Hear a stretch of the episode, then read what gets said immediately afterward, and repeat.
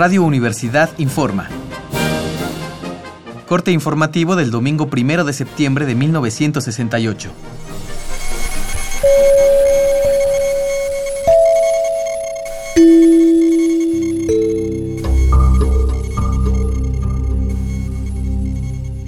Hoy el presidente Gustavo Díaz Ordaz presentó su cuarto informe de gobierno.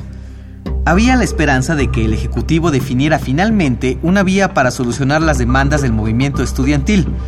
Su postura, sin embargo, fue muy diferente. Díaz Ordaz en ningún momento reconoció la existencia de tal movimiento. Se refirió a los disturbios como a un intento de estorbar los Juegos Olímpicos para desprestigiar a México.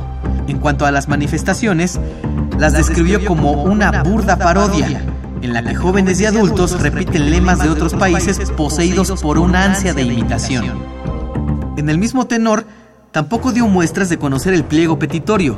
Sus palabras fueron, no hemos recibido hasta la fecha un solo escrito de autoridades educativas o de organizaciones o grupos de maestros, de estudiantes o de otras personas conteniendo peticiones concretas.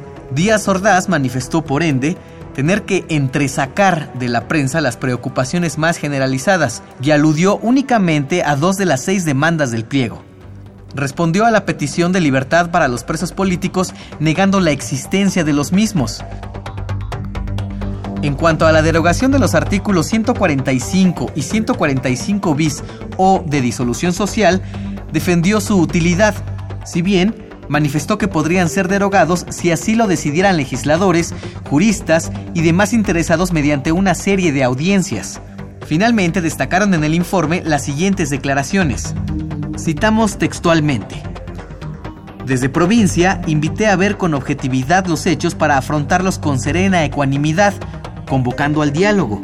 Algunos, que tomaron el gesto amistoso hacia ellos como signo de debilidad, respondieron con calumnias, no con hechos, con insultos, no con razones, con mezquindades, no con pasión generosa. Y manifestó poco después. La injuria, no, me ofende, la calumnia, no me llega, el odio, no ha nacido, en mí.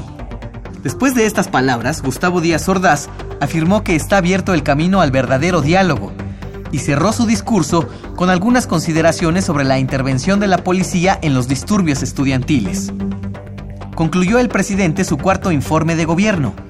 El orden jurídico es una necesidad colectiva vital. Las autoridades, siempre que sea necesario, harán intervenir a la policía. Seguiremos informando. Siga pendiente de los reportes de Radio Universidad.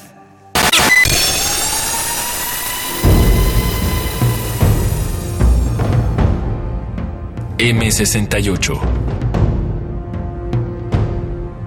50 años del movimiento estudiantil.